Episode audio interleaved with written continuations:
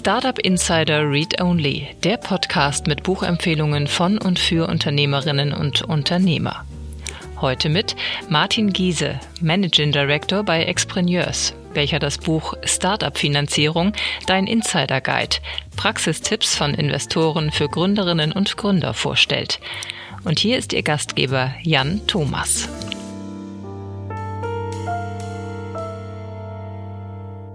Ja, vielen Dank und herzlich willkommen zu Startup Insider Read Only. Ihr wisst ja, das ist unser Bücherformat, das äh, jeden Sonntag erscheint und wo wir also spannende Autorinnen und Autoren einladen, die ihre Bücher vorstellen, die sich an Unternehmerinnen und Unternehmer richten, ja, Wissen transportieren oder es sind auch Unternehmerinnen und Unternehmer, die äh, Bücher geschrieben haben. Hatten wir auch schon mehrere hier zu Gast und also ihr seht schon, es ist ein spannender Kosmos von Leuten und äh, natürlich entsprechend äh, vielfältig und interessant sind auch die Bücher, um die es hier geht.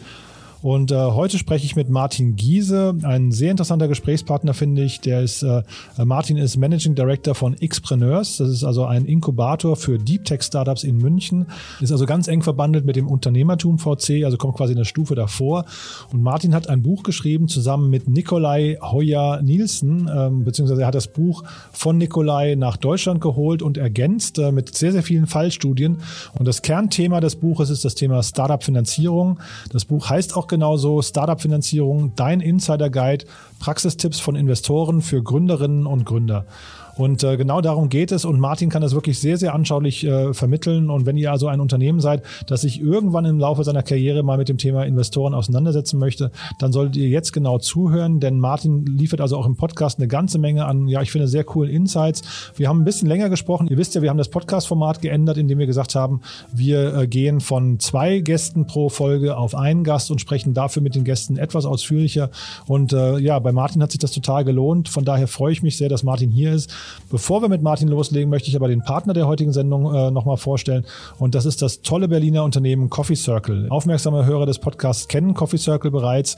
Ich bin ein großer Fan, denn ihr wisst ja, Coffee Circle ist ein äh, fester Bestandteil der Berliner Szene. Und also alles, was das Unternehmen über sich sagt, kann ich unterstreichen. Äh, seit zehn Jahren setzen sie Standards für fairen Handel und für Kaffeequalität, sind immer auf der Suche nach den besten Cafés, ziehen dafür in die entlegensten Gebiete der Welt und pflegen also oder bauen vielmehr direkte Handelsbeziehungen mit ihren Partnern auf, wofür sie dann eben auch hohe Kaffeepreise zahlen. Das ist also ganz wichtig. Ein Euro pro Kilogramm Kaffee werden immer investiert in Anbauregionen, um das Leben der Farmer vor Ort und ihrer Familien jeweils zu verbessern.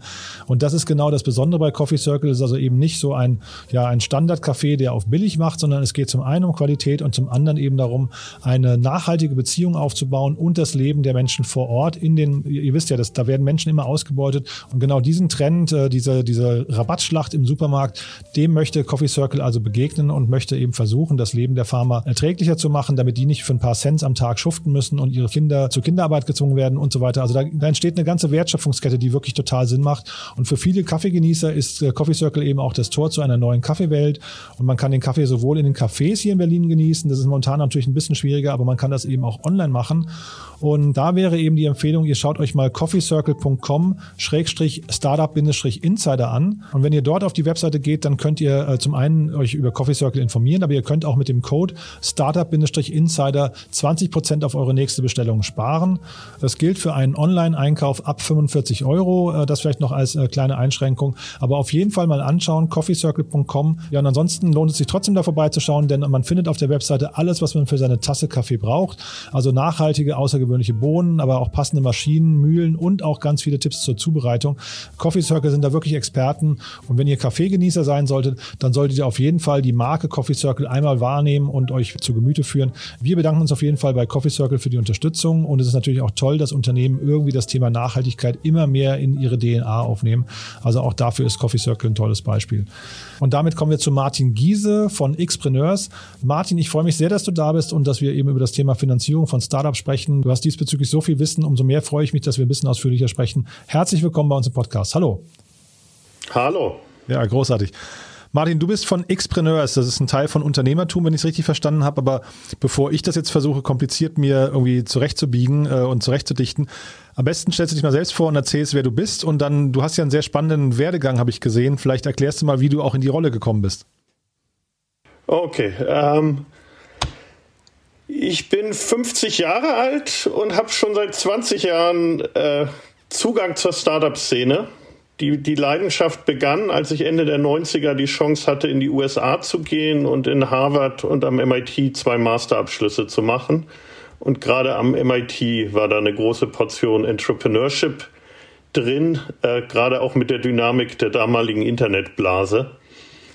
Wollte dann eigentlich schon 2000 einen Inkubator gründen. Das hat dann äh, mit etwas zusammenbrechenden Märkten nicht sofort und ganz geklappt.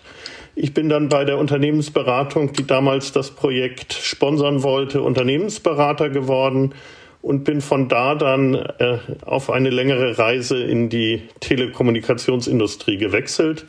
Ich war nämlich bei äh, Kabel Deutschland von Anfang an dabei. Das mhm. heißt, noch während meine damaligen Beratungskunden aus dem Private Equity Bereich die Firma der Telekom abgekauft haben, bin dann ins Management gewechselt und durfte nacheinander Produktentwicklung, Marketing, Vertriebsreporting, Aufbau, Business Intelligence, Controlling und Leitung großer Callcenter machen.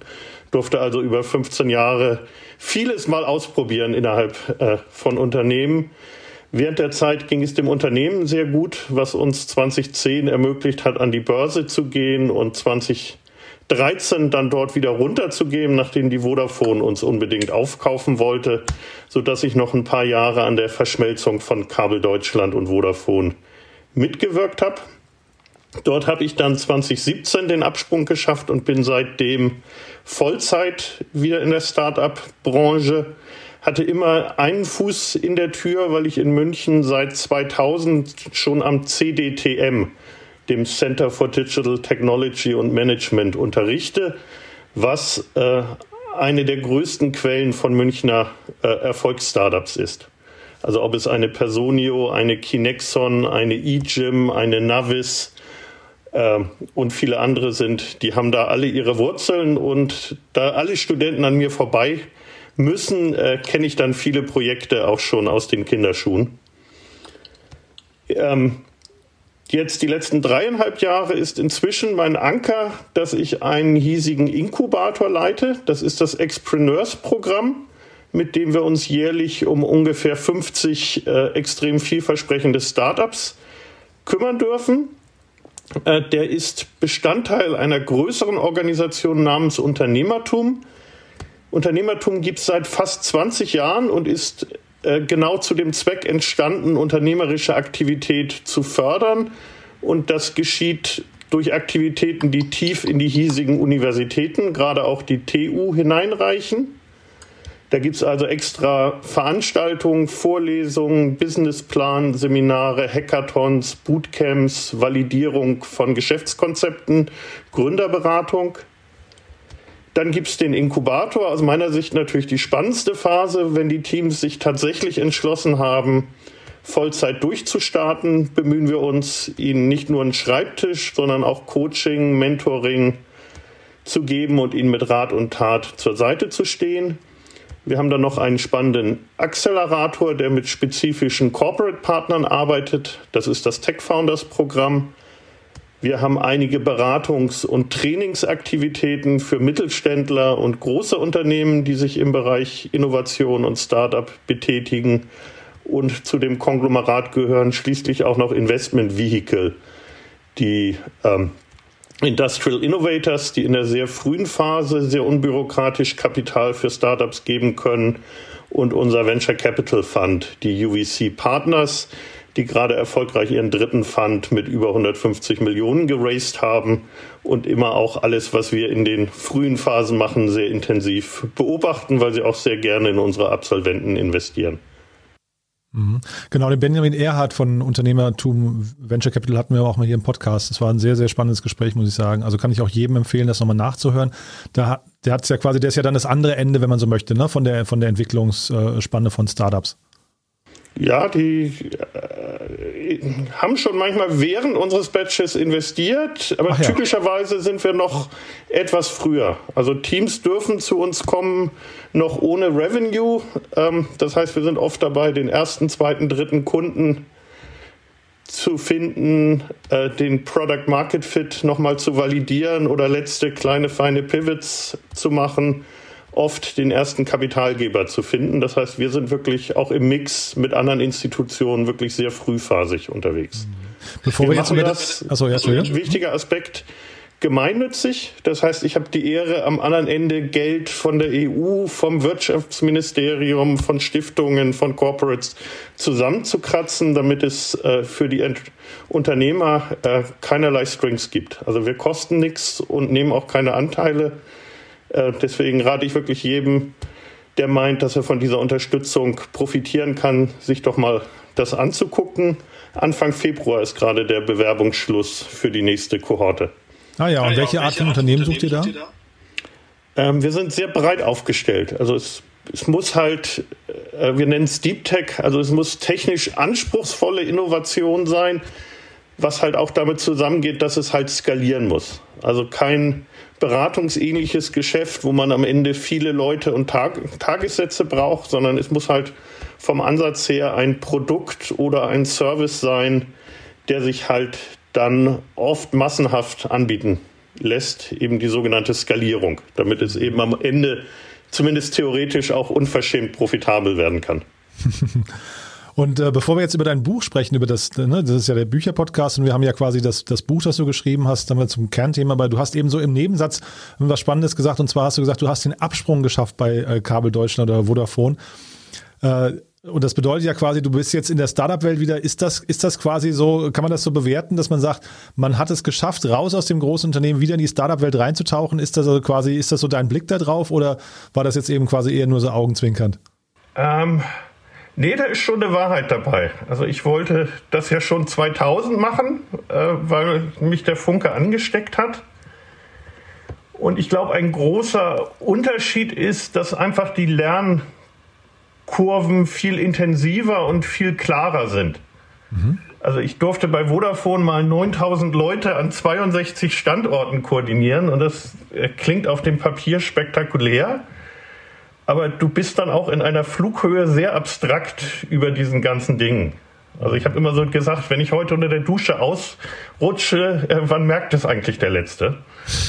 ähm, da wird's halt dann ein bisschen abstrakt und man hat manchmal so echt jahrelange Verzögerung zwischen der guten Idee und der Implementierung. Also da muss man ein halbes Jahr PowerPoints äh, schreiben und irgendwas in einen Budgetprozess reinbringen, ein halbes Jahr äh, eine Anbieterauswahl machen. Ähm, dann führt noch irgendein Procurement-Verhandlung, dann muss man auf einen Slot bei der IT warten, dass das eigene Projekt einpriorisiert wird und dann zwei Jahre später wird dann überhaupt mal ein Output generiert. Und dann ist es echt schwer, diesen Zusammenhang zwischen Idee und was passiert hinterher überhaupt zu haben, den man auch braucht, um Dinge zu lernen. Und da ist halt einfach bei Startups ähm, da trifft das Gummi den Asphalt. Also wir sind eben genau in der Phase, wo die eigentlich plausiblen Ideen, also es kommen nur welche durch den Auswahlprozess, die schaffen uns zu überzeugen, dass das, was sie vorhaben, Sinn macht und funktionieren könnte. Äh, aber da ist meistens dann ja die Beweislage noch dünn. Dann gab es halt die ersten 10, 20 Kunden, mit denen sie gesprochen haben, der erste Pilotkunde am Horizont. Und dann eben zu sehen, was wirklich passiert, äh, von den Startups sofort wieder ihr Feedback zu kriegen, äh, was die Kunden gesagt haben, dann fein zu steuern und dann vor allem natürlich zu sehen, äh, wenn es klappt und diese Rädchen ineinander greifen, welche Dynamik dann auch entstehen kann. Und jetzt hast du quasi mit diesem ganzen Wissen, das du äh, zusammengetragen hast, mit deiner ganzen Erfahrung, hast du ein Buch geschrieben. Das hast du zusammen mit einem Co-Autor, Nikolai äh, Hoyer Nielsen, spreche ich hoffentlich, hoffentlich richtig aus, äh, geschrieben. Startup-Finanzierung, dein Insider-Guide, Praxistipps von Investoren für Gründerinnen und Gründer. Also ein sehr langer Titel und es ist auch ein sehr dickes Buch geworden, muss ich sagen. Erzähl doch mal, an wen richtet sich das und was, soll, was lernt man in diesem Buch? Ähm, es richtet sich halt genau an diese Gründer also ein Aspekt, den ich noch weniger betont habe, ist, ich reise auch gerne durchs Land und halte Vorträge und Workshops, gerade auch äh, an Gründer, wie man ähm, Kapitalgeber findet, wie man die entsprechenden Verhandlungen führt äh, und wie man sein Businessmodell optimiert. Äh, und ich bin auch selber Investor. Also ich habe schon äh, in den Nullerjahren äh, in kleineren Umfang in Startups investiert, aber dann jetzt die letzten vier, fünf Jahre auch mit signifikanteren Beträgen und bin an einem Dutzend Startups beteiligt. Das heißt, ich kenne genau diese kritische Phase äh, aus der Gegenseite, wie sich ein Startup und ein Investor annähern. Und ist es halt auch ein typischer Bereich, wo ich halt viele Startups begleite und letztlich immer wieder dieselben Fragen bekomme. Und deswegen war halt äh, die Idee an dem Buch genau die Dinge, die sich ähneln und die sich wiederholen und die einem Gründer helfen, sich eben durch diesen Prozess in geordneter Weise zu navigieren, einmal aufzuschreiben.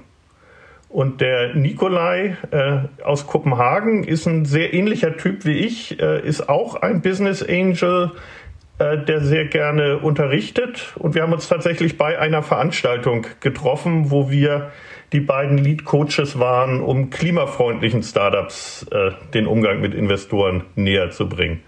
Und Nikolai hatte schon ein englischsprachiges Werk draußen namens Startup Funding. Das ist 2017 ähm, erschienen.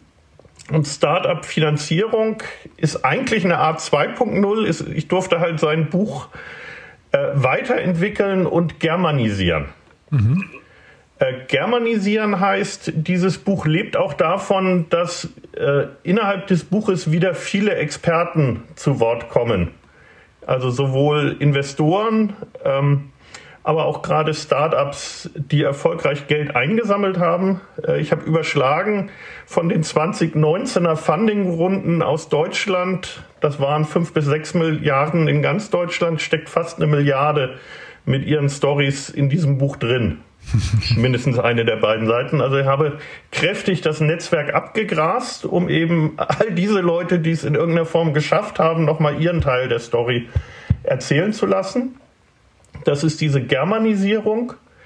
Und dann Weiterentwicklung in dem Sinne, das englischsprachige Werk hört aus meiner Sicht etwas früh auf, nämlich bei, äh, bei dem Zeitpunkt, wo das Pitch Deck fertig ist. Aber dann sind ja noch so ein paar Hürden zu überspringen. Dann muss man vom Pitch Deck äh, zum Datenraum und zu Verhandlungen kommen. Da muss ich nochmal durch das übliche Kleingedruckte von solchen Termsheets äh, und Wandeldarlehen kämpfen. Und eigentlich ist das Investment ja auch noch nicht das Ende der Reise, sondern äh, wie so eine Eheschließung eigentlich ja erst der Beginn einer sehr langen Zusammenarbeit mit Investoren. Der Teil wird zumindest noch angerissen in dem Buch, so dass es wirklich äh, von der Frage, brauche ich Geld? Äh, ist das ein Weg, den ich gehen will? Weil das hat auch Nebenwirkungen. Und habe ich einen Startup, der dafür geeignet ist? Damit fängt das Buch an. Bis eben am Ende tatsächlich zum Kleingedruckten und der Verhandlung und dem Start in die Zusammenarbeit mit dem Investor. Mhm. Und wenn du sagst, äh, es richtet sich an die Gründerinnen und Gründer, dann ist es quasi zum, zum Zeitpunkt der Idee oder so in der frühen Phase noch, ne? Wenn man noch, also ich, ich nehme mal an, dass ein, du hast ja jetzt zum Beispiel hier, ähm, äh, was ich von, von Flixbus zum Beispiel die Gründer mit einer Fallstudie drin oder mit, mit Kommentaren. Das sind ja jetzt keine Personen, die dieses Buch noch bräuchten, ne? Aber wahrscheinlich in der frühen Phase ist es wahrscheinlich umso wichtiger, ne? Genau, also die haben auch äh, klein angefangen, also die haben auch auf ähm, Businessplan-Wettbewerb äh, Businessplan ihren ersten Investor und Mentor gefunden, der ihnen dann geholfen hat, sich weiterzufinden. Und genau um diese Dinge geht's. Äh, diese Lernkurve, die man dann durchlaufen muss, weil keiner von uns hat äh, in seiner Schulzeit oder in der Universität gelernt, wie man Geld für ein Startup äh, auftreibt. Das ist ein Verkaufsprozess. Es gibt bestimmte Regeln und es gibt auch äh, viele Missverständnisse in dem Bereich. Und die mhm. sollen halt hier ausgeräumt werden, indem halt alle Wege, wie man sich Geld beschaffen kann, mal betrachtet werden. Also auch öffentliche Gelder, auch Crowdfunding, äh, ein paar Benimmregeln, wenn man Geld von Verwandten, die vielleicht keine professionellen Investoren sind, einsammelt. Ein größerer Teil über Business Angel, äh, ein größerer Teil über VCs und wie die funktionieren und ticken damit man sich halt zurechtfindet und auch die eigene Strategie für die Finanzierung entwickeln kann. Und so diese Missverständnisse, die du gerade angesprochen hast, was sind denn so die größten Missverständnisse beim, beim Thema Finanzierung oder Investorengespräche und, und äh, Erwartungen von den Startups gegenüber Investoren? Ähm, muss man dann spezifischer machen, aber bei VCs zum Beispiel, dass die meisten Startups viel zu früh an VCs denken. Mhm. VCs haben ein ganz spezifisches Geschäftsmodell, ähm, was bedarf, dass sie auch in jedes einzelne Investment dann eine jeweils ganz signifikante Summe äh, legen. Das heißt, die haben ein Mindesteinstiegsticket und sie sind mit dem deutschen Namen Risikokapitalgeber eigentlich falsch benannt, weil was sie nicht mögen, ist Risiko. Die kommen in der Reise eigentlich erst in einer relativ späten Phase, wo es schon mehrere Kunden gibt, wo es schon einen sehr klaren Vertriebsprozess gibt. Äh, und es gibt da oft im Englischen dieses Stichwort Replicable Revenue Growth. Also es muss eigentlich schon eine Vertriebsmaschine sein, wo man schon mit einem gewiss, gewissen Regelmäßigkeit wächst. Ähm, das ist schön, wenn man als Startup diesen Punkt erreicht, aber der ist bei den meisten Startups halt anderthalb oder zweieinhalb Jahre in der Zukunft. Mhm. Und bis zu diesem Zeitpunkt sind es eben dann oft äh, andere Dinge, also gerade Business Angel, die halt äh, mehr Risiko vertragen. Die haben halt kleinere Tickets und müssen dafür auch, äh, um relevant zu sein, früher rein mit mehr Risiko. Oder eben auch öffentliche Programme, ähm, wie in Deutschland die Exist-Förderung oder viele auch sehr spannende EU-Programme, bei denen man auch mal schnell 50 oder 100.000 Euro mitnehmen kann. Mhm. Und apropos Risiko, du schreibst in deinem Buch, auch wenn ich es richtig äh, gelesen habe, dass, dass der Clou quasi aus Sicht der Gründer daran besteht, äh, das Risiko oder zumindest das wahrgenommene Risiko auf Seiten des Investors zu senken. Ne? Also äh, ansonsten wird das Geld zu teuer, dass man einsammelt. Was sind da so die wichtigsten Faktoren, auf die man sich konzentrieren sollte als Gründer? Ähm, da hast du recht, das ist ein ganz wichtiger Punkt, dass wir halt versuchen, den Gründern beizubringen, wie ein Investor zu denken. Und da geht es eben nicht darum, wie brillant die Idee ist, sondern letztlich sehr systematisch drüber nachzudenken, was kann alles schiefgehen. Und die drei Klassik, klassischen Risiken sind halt einmal das Team. Ist das eigentlich stabil und sind das die richtigen Leute für dieses Projekt? Ähm, das ist letztlich eine Dimension, die muss man schon am Anfang, wenn man sein Dream Team zusammenstellt, mitdenken und überlegen, wie glaubwürdig sind wir, wer fehlt uns eigentlich noch, um glaubwürdig zu sein, wen brauchen wir. Da ist glücklicherweise die, die Überlegung, die ein Startup selber anstellen sollte, damit es funktioniert und worauf später ein Investor Wert legt, äh, relativ identisch. Man braucht halt ein überzeugendes Team, äh, weil das ist am Anfang die Basis von allem. Die zweite Dimension ist halt das Marktrisiko. Letztlich die, in vielen Varianten die Frage, wird irgendjemand ähm, dieses Produkt kaufen? Das ist eben eine Frage der Validierung. Da ist an sich Handwerk gefragt, dass man mit vielen möglichen Interessenten spricht, halt auch aus diesen Gesprächen lernt und dann eben zunehmend auch dokumentiert, durch LOIs, durch Pilotvereinbarungen und in überzeugendster Weise natürlich durch zahlende Kunden, dass die entsprechende Nachfrage da ist. Und da gilt halt, gerade wenn man in Richtung Venture Capital denkt, dass halt der theoretische Markt auch enorm sein muss, weil VCs eben auch nicht an einer Verdopplung oder Vervierfachung ihres Geldes interessiert sind, sondern schon allein durch ihre Konstruktionsprinzipien Geschäfte suchen müssen, die halt eine Verzehnfachung und mehr ermöglichen. Diese wenigen Home Runs sind halt am Ende diejenigen, die das Venture Capital Geschäft gegenfinanzieren und tragen. Also das heißt, da mal die, die, den Perspektivwechsel vorzunehmen, sich mal auf die andere Seite vom Tisch an, äh, zu setzen, mal zu überlegen, was ist denn eigentlich, was sind die, was sind die Motivationen eines VCs, was sind auch vielleicht die Bedenken eines VCs äh, kann, ich, kann ich total nachvollziehen. Macht man wahrscheinlich generell zu wenig. Ich hätte jetzt gedacht, dass bei, der, bei dem Missverständnis auch das Thema ähm, Bewertung ähm, äh, eine große Rolle spielt. Also Bewertungen sind aus meiner Sicht immer so eine Blackbox und vielleicht kannst du mich nochmal durchführen. Wie entsteht denn eigentlich eine Bewertung, wenn jetzt ein Gründer auf einen, äh, auf einen Investor zugeht und sagt, schau mal, mein Unternehmen ist 5 Millionen wert? Woher kommt denn diese Zahl und äh, welche Art, auf welche Art von Gesprächen muss man sich da einstellen? Ähm, Also ich glaube, es gibt im Bereich Bewertung keine absolute Wahrheit, ähm, sondern ich habe eigentlich das Gefühl, die Bewertung ist oft eher eine Resultante als der Startpunkt dieser Diskussion. Weil es gibt oft zwei Eckpunkte, die, die klarer sind. Nämlich der eine ist, wie viel Geld braucht der Startup eigentlich für die nächste Phase? Mhm.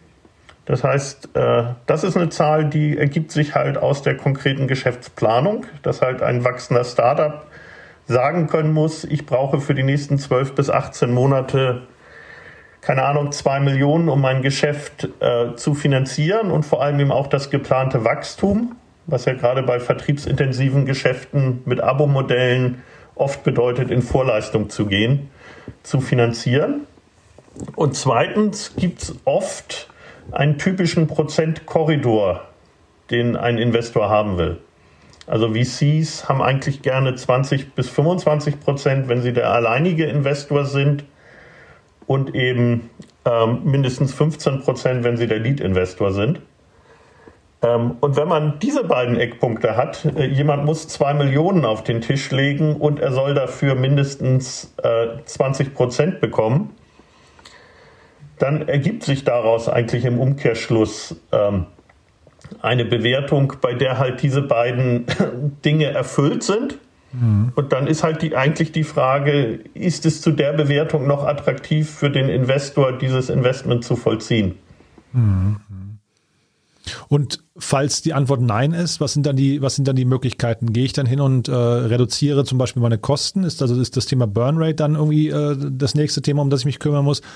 Oder muss ich warten, bis ich irgendwie mehr Geld benötige, also bis, bis vielleicht die Liquidität schon aufgebraucht ist oder so? Ähm, also was sind dann die noch die Maßnahmen, um die man sich kümmert?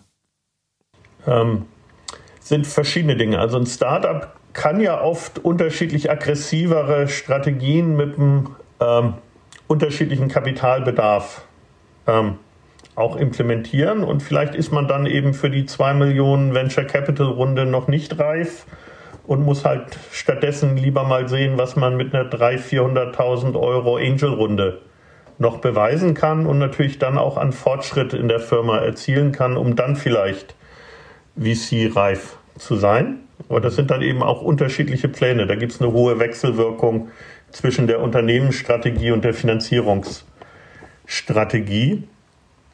Ähm, aber ähm, für einen selbstbewussten Startup würde ich aber gerade wegen diesem Dreisatz durchaus sagen, im Zweifel auch selbstbewusst nach einer gehörigen Portion Geld fragen. Weil wenn das grundsätzliche Interesse da ist, ähm, dann ähm, kann sich halt auch in diesem Dreisatz die höhere Bewertung ergeben, wenn man sich traut, entsprechend selbstbewusster nach Geld zu fragen. Mhm. Eine niedrige Summe führt da der andere trotzdem einen relevanten Prozentsatz haben will, fast notwendig dann zu einer niedrigen Bewertung.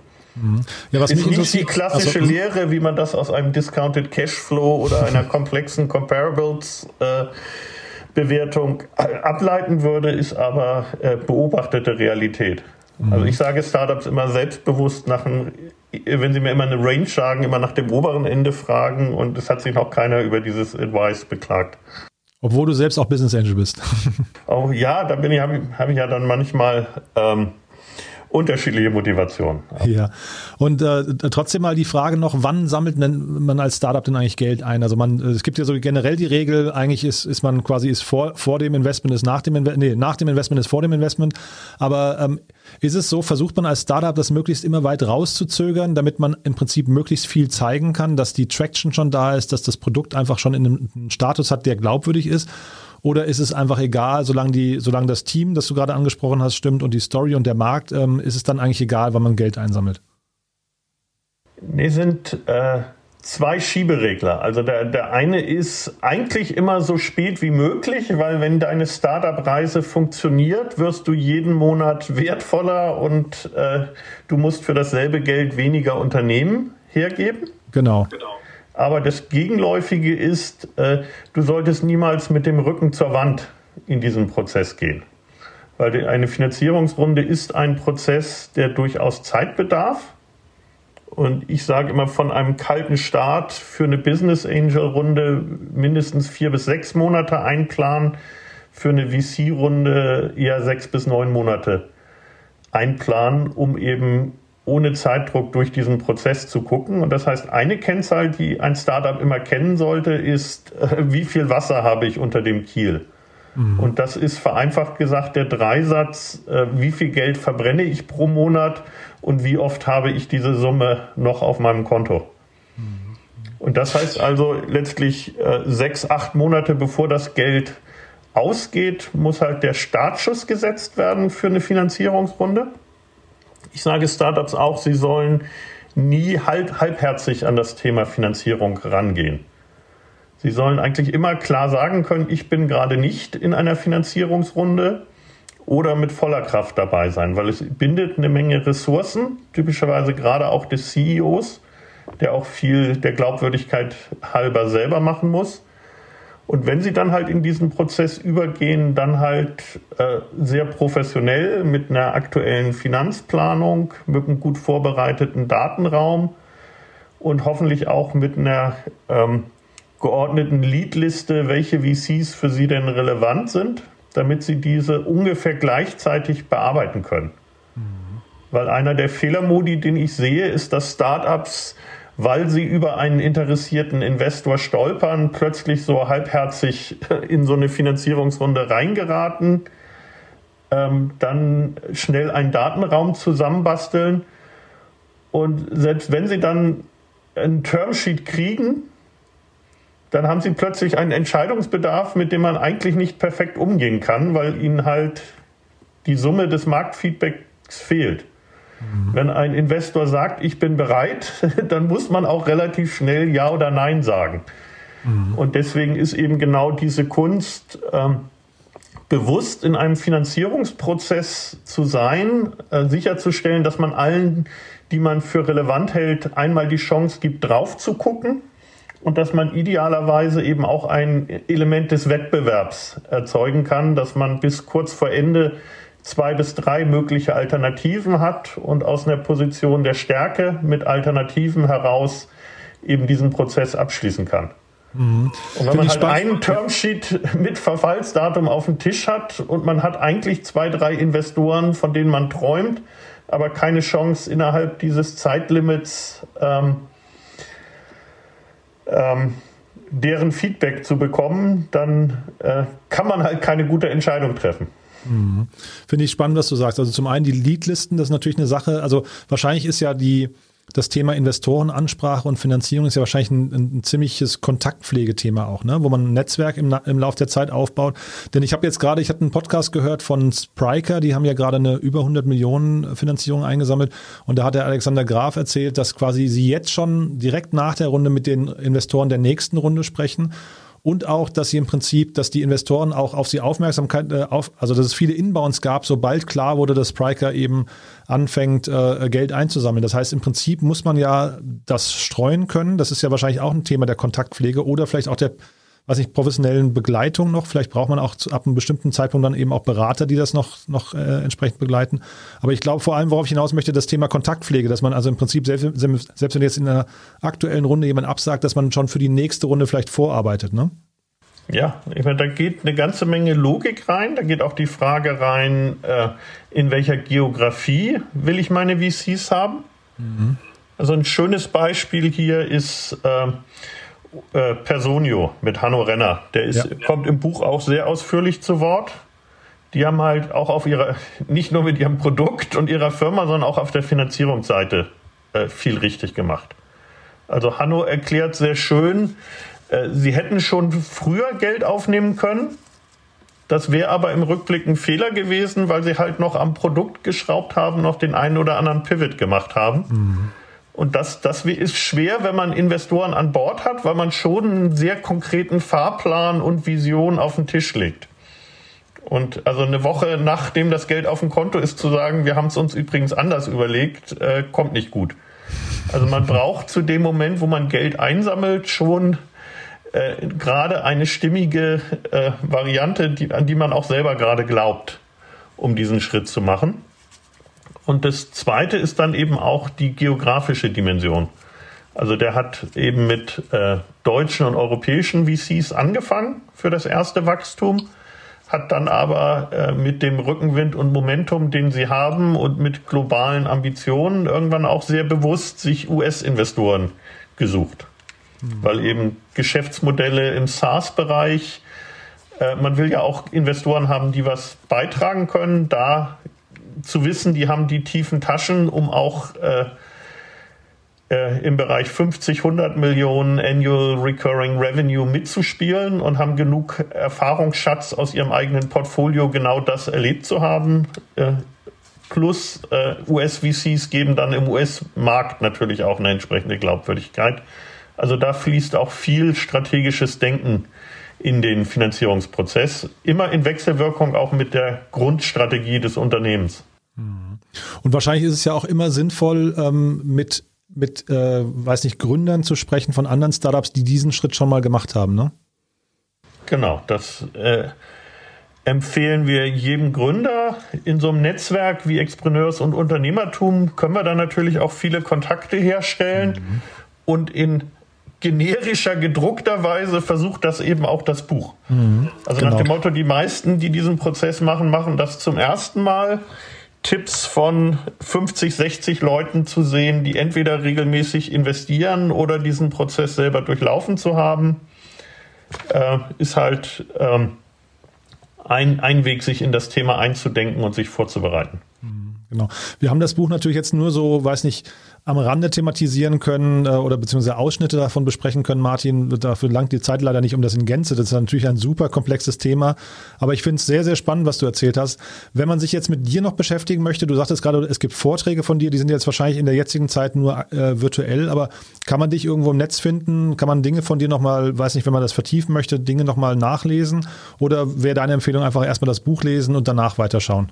Also ich freue mich natürlich über jeden Verkauf äh, des Buches. Mhm. Ähm, es gibt immer rund um Unternehmertum und Expreneurs die eine oder andere Veranstaltung, äh, wo man mich auch mal öffentlich erwischt. Dazu findet man typischerweise auf meinem LinkedIn-Account Hinweise. Da darf man sich gerne mit mir vernetzen. Und ich betreibe auch einen Blog, äh, der läuft unter dem hoffentlich einprägsamen Namen www.startupfinanzierung.com.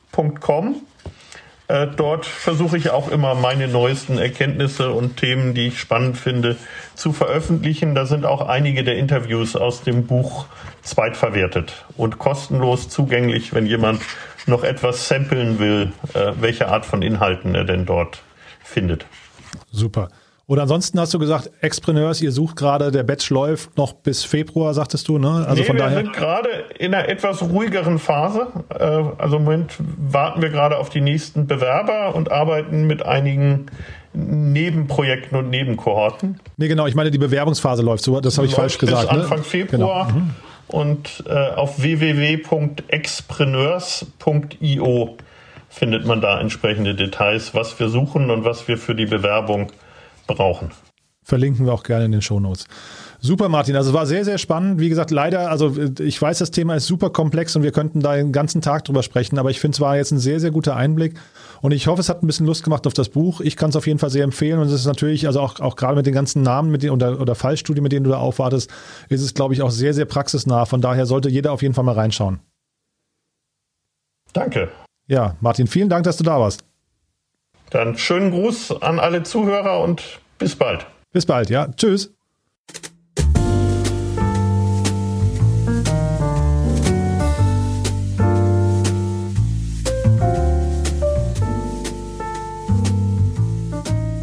Startup-Finanzierung, dein Insider-Guide. Praxistipps von Investoren für Gründerinnen und Gründer von Martin Giese und Nikolai Heuer-Nielsen umfasst 500 Seiten und ist als Softcover für 29,90 Euro im lokalen Buchhandel oder auf www.startupfinanzierung.com erhältlich.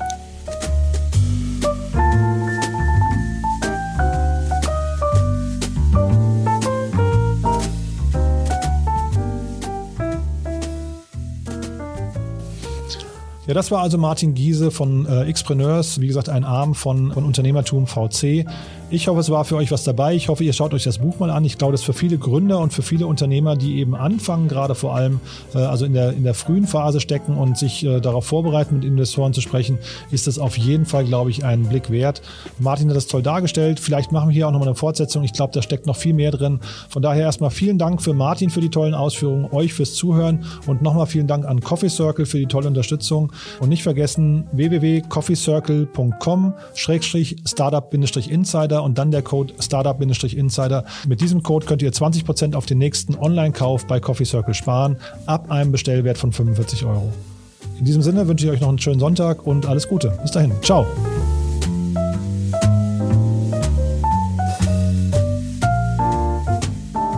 Wir verlosen fünf Exemplare des Buches Startup-Finanzierung, dein Insider Guide.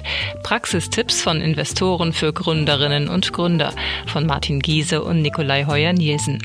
Zum Teilnehmen einfach eine E-Mail mit dem Betreff Gewinnspiel und dem Wunschbuch an gewinnspiel at startup-insider.com schreiben.